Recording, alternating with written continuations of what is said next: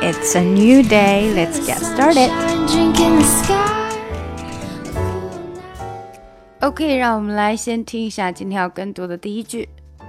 For example, if someone looked visibly fatigued or unwell, their supervisor may not have been as hard on them. 好，那这里面有一个生词 fatigue，fatigue，但是呢，这是 fatigued，后面还有个的，fatigued。 好，我们从头来。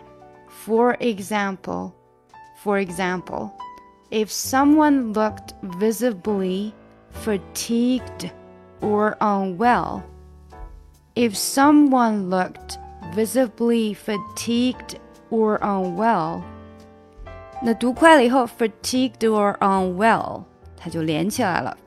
fatigued or unwell，fatigued or fatigued or unwell, fatigued or unwell, fatigued or unwell. 那从头再来哈。For example, if someone looked visibly fatigued or unwell, if someone looked visibly fatigued or unwell, their supervisor, their supervisor, their supervisor may not have been as hard on them. As hard on them，这里连起来，as hard on them。好，所以呢，虽然很短一句，但是这两个连的地方一定要注意一下，尤其第一个比较难读哈。If someone looked visibly fatigued or unwell, their supervisor may not have been as hard on them. For example, if someone looked visibly fatigued or unwell, their supervisor may not have been as hard on them.